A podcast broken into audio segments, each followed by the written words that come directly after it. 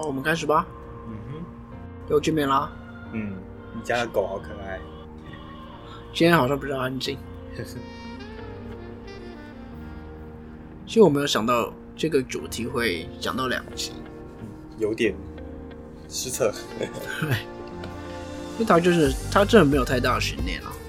就是过年过太爽，然后结果不知道该怎么，太久没录了。大家大家可以来混个分。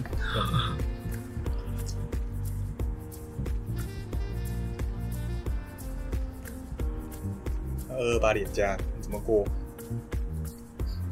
没有怎么过，耍废、喝酒，有没有？各位听众朋友们，大家好，欢迎收听中议题。你中意什么议题呢？我是主持人钟义群。那我旁边是我好伙伴。大家好，我是有健。那各位又见面啦。今天我们时间比较晚，好像没有工程的声音了。哈哈，真棒！不然上一集那个工程的声音真的是录的，唉。那现在我可以在后面帮你配音。哒哒哒哒哒哒哒哒哒哒哒哒哒哒哒哒。你出去拜拜。哒哒哒哒哒哒哒。那真的是久得很恼人啊！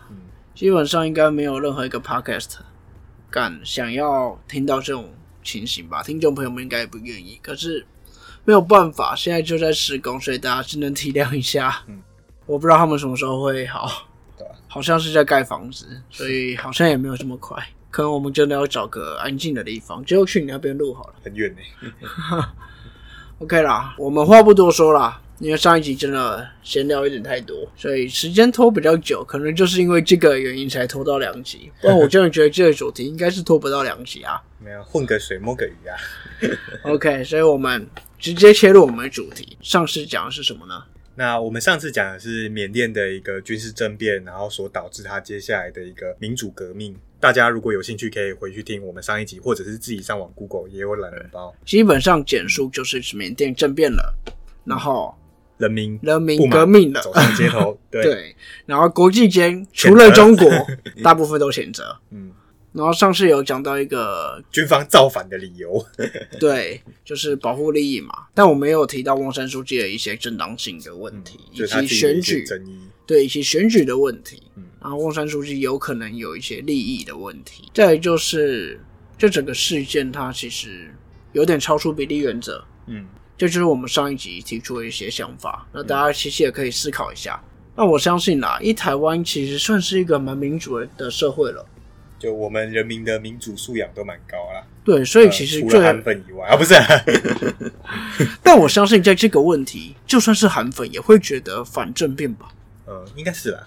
如果听众朋友们有任何觉得支持政变、他们有道理的一些理由，请跟我分享一下，真的很想知道。我没有任何想要挑衅或者轻蔑的意思。嗯，我是真的觉得，如果有人支持他，一定有他的理由。那或许是我们没有考虑到的理由。对，因为其实这种一面倒的状况，有时候真的也不是一个非常健康的一件事情呢。对，尤其是真的大部分你找到主流媒体，任何新闻，我们找到的资料，呃，甚至文献、论文，其实也都是偏向缅甸民主化是好，然后军军方复辟有可能会复辟，但是就是反对军方复辟。大部分的资料都是这样。或许真的有一些论述会说军方这边有理，嗯，那我们很欢迎跟我们分享一下这些意见。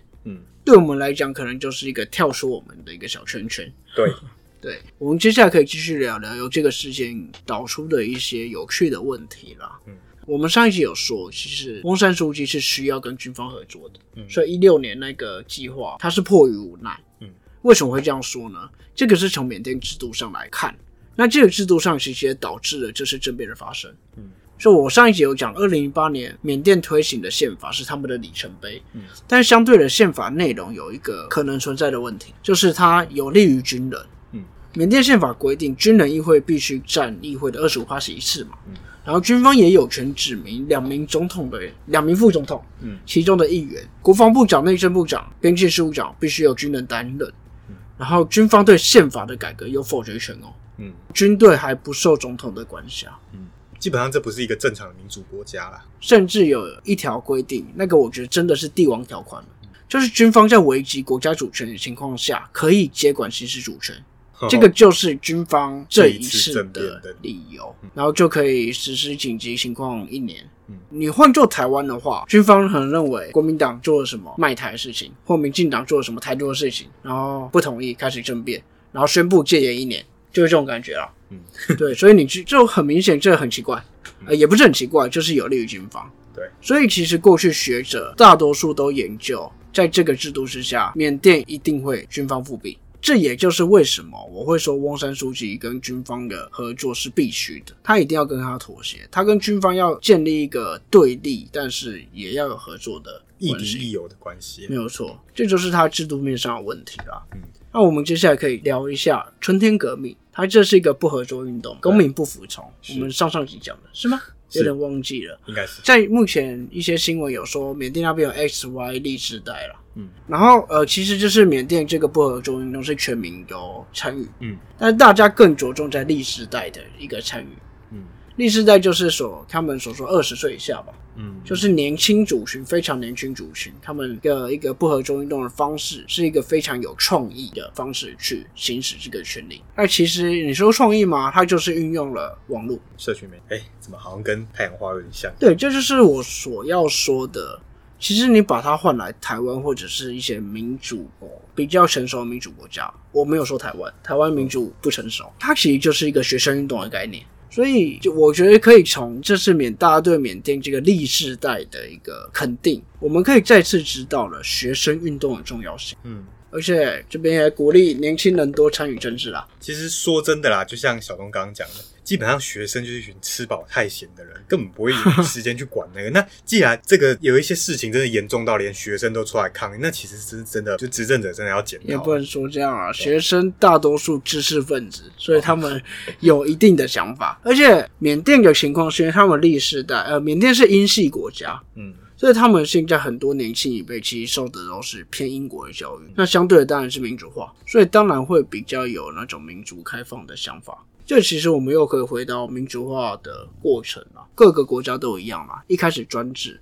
后面会有一群人是知识分子，想要民主化，然后出来反，这就是我们所说十八世纪启蒙运动嗯，最早的时候，就是那个时候嘛。我历史不好。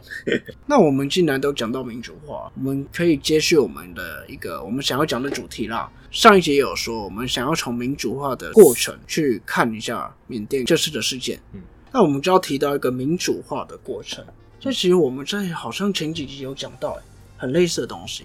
一个专制国家的民主化过程会是怎样？首先专制君主，再到半专制，再到相对的民主化。这个民主化还不是完全民主化，就第三个阶段的民主化是有一些过渡期。对，那是过渡期，那个大部分都是一党独大的情况，然后通常在那个阶段是会最动荡的，嗯，对，因为那个阶段是就是有可能倒退或前进都有可能。你摆在台湾来看，就是国民党那时候那没错，其实就是这件事情，对，也不是说戒就是蒋经国末期，然后李登辉初期。然后再继续下去，就会到一个我们一般来说就两党制或多党制的一个政治运作的情况。嗯对，所以其实你可以看缅甸这个情况，它民主化大概十年左右而已。嗯它其实还是在一个一党独大。我说的一党独大是王山属于那一党，嗯所以它在第三个阶段，它是在我认为是最动荡的情况。嗯，好，这个就是我说的民主化的一个过程。嗯，我们套来台湾，大家应该会比较有感。嗯从刚开始的国民政府来台时期，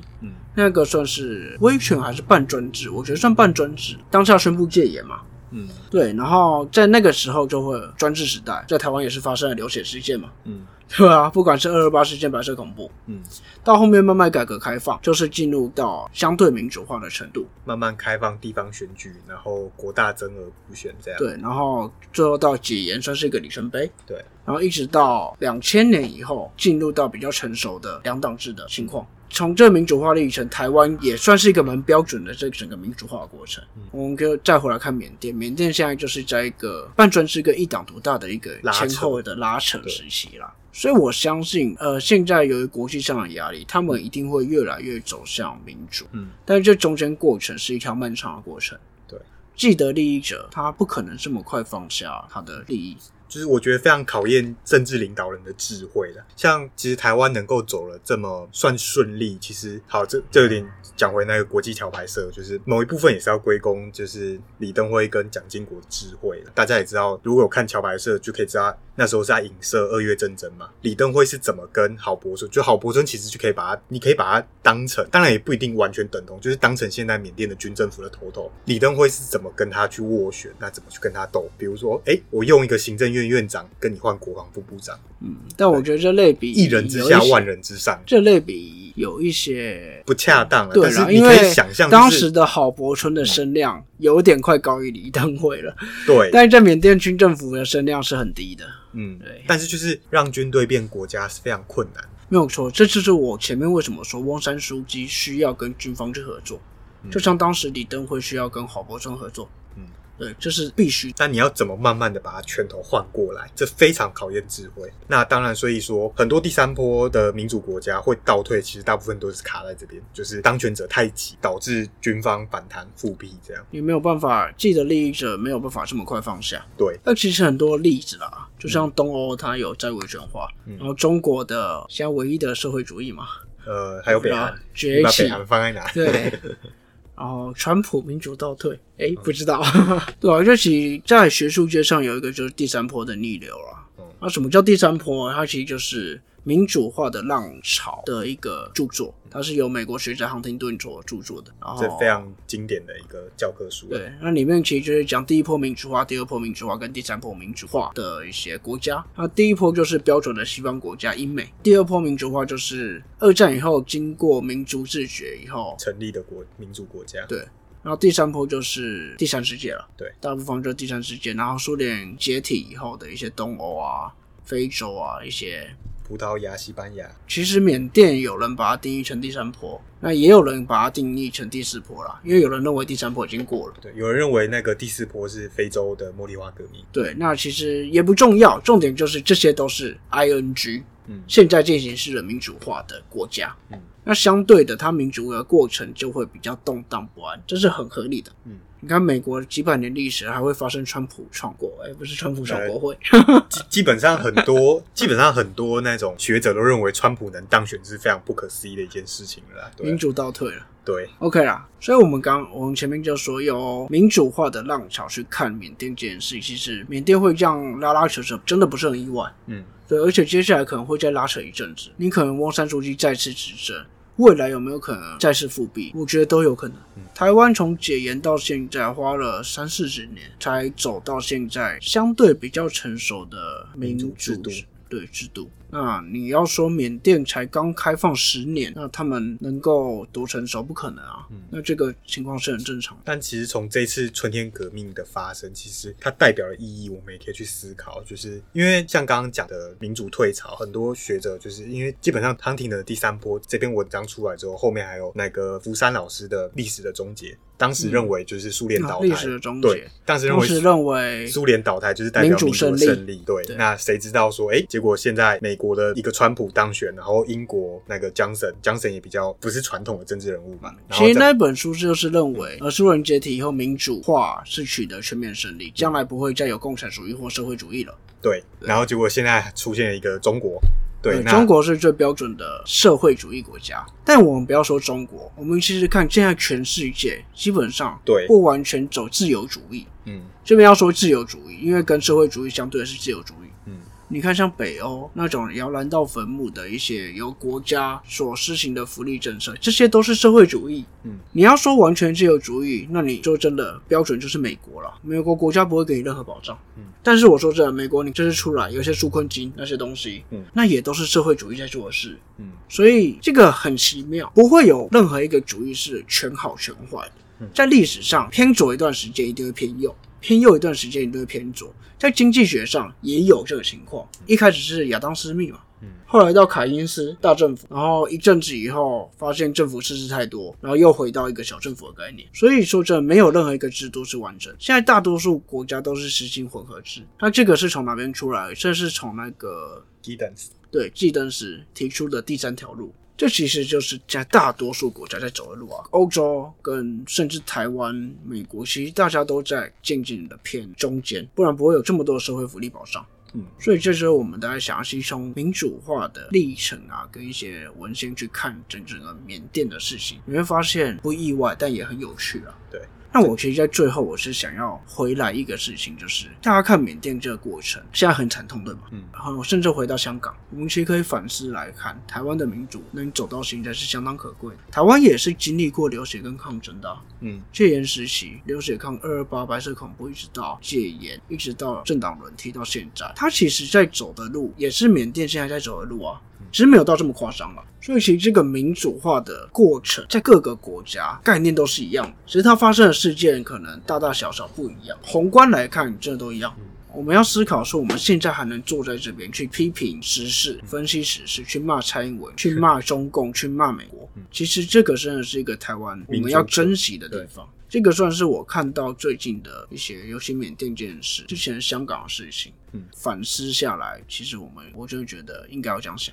对啊，就是我们台湾现在可以有多元的一个思考嘛。像其实朱云汉老师之最近被一直拖出来编嘛，因为他就说啊，他有一本书就是蛮崇尚中国，然后就说，哎，中国是一个东方式民主，很多人就觉得啊，你是媚共还是什么？其实我就觉得这是台湾多元的地方。其实就像刚我所讲，就是要我们要思考缅甸春天革命的意义嘛。因为就像小钟你刚刚前面也有讲到，没有一个制度是全部都是 OK。翁山书记也绝对不是个大圣人，但是民主之路可贵的地方就在这。假设假设退一万步来讲，翁山书记是一个等级十的大魔王，然后他们军政府的头头是一个等级五的大魔王。在民主制度之下，你有机会把这个等级十的大魔王换掉。但是如果你在威权体制下，这根本不可能啊！你根本不可能动到它。那当然，每一个国家有适合每一个国家不同文化的一个制度。所以当然，当朱老师他讲说哦，中国的中国东方式民主，中国式民主，那 OK 支持。但是其实我基本上我对这个词是有点疑惑，就是这个共产制度算是民主吗？有一个打一个问号啦。对，当然，当然你可以说俄罗斯他的普丁也是嘛。就是强人总统，然后也有人说啊，俄罗斯你看现在回不去民主。当然，因为俄罗斯的民主化，当然也他们历史上的一个比较特殊的地方啊，因为他们经历民主制度那一段时间是他们最痛苦的时间，经济恐慌，然后社会动荡，所以他们现在就是苏联解体那个时候嘛。对，所以他们现在美国新战输了，所以整个国内都很惨。对，所以苏联的人民不是苏联，俄罗斯现在俄罗斯的人民可能会喜欢。普丁这种强势、比较强势的领导的一个作风，但是我觉得这是像缅甸，他经历过十年的民主之后，他们会不想要回到军政府。刚刚小东你也讲，民主可贵，因为其实民主这个东西有点像空气的，你吸得到它的时候，你会觉得它啊，空气臭臭的啊，那个谁好烂，怎样怎样讲啊，然后啊，可以退一万步啊，中国好棒棒，可以让我们吃得饱、穿得暖，只要不要批评政府就好。就是你吸过自由民主的空气之后，你再被中国统治，你回不去了。对你真的，你后悔也来不及。所以我觉得大家可以支持缅甸的一个民众的一些行为，但是我们也要反思，就是台湾我们自己该如何保持，该如何去守护这个民主。对，其实大家都可以去思考这个这个议题，真的非常有趣。就是不管你是不是念政治相关，因为其实坊间很多书都有在讲，可以去做深入思考的一个议题。对，嗯，我们也算是抛砖引玉了，提出一个可以思考的主题，大家有兴趣的可以再讨论，再深入去想一想。其实这一次我们录的这个方式有改变，就是比较用闲聊，有算闲聊吗？就是我觉得也是另外一个尝试啊，因为其实有人跟我说过，就是我们之前讲那个政策分析太苦闷，打屁太少，他其实塞车的时候听到这个是不是会便秘这样？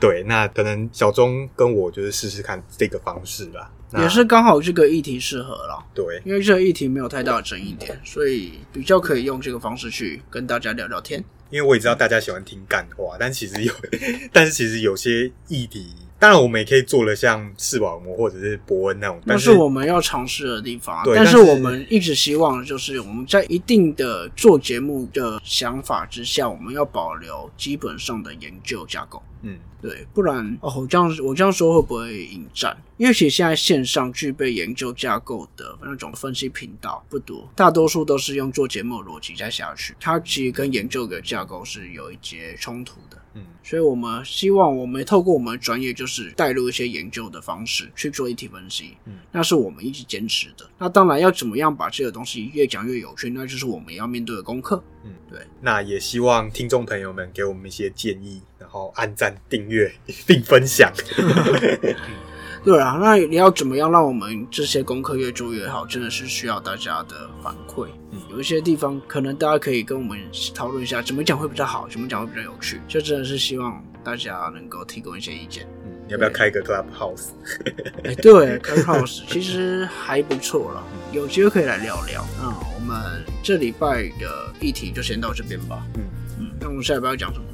早教，想到就气。其实它的这个议题的那个声量越来越大，真的是一个值得探讨的议题。我星期一去学校校园摊位连输，原本想要做一件好事，那星期三国民党的小王八蛋就进来乱。好了，看起来我们对焦直接对好，就是下礼拜就讲早教了。那我们这礼拜还是要先做这个功课，我们下礼拜才能提供给大家比较完整的分析。嗯，然后这礼拜就先到这吧。啊，这边是中议题，我是钟义群。我是有健，我们下周见，拜拜。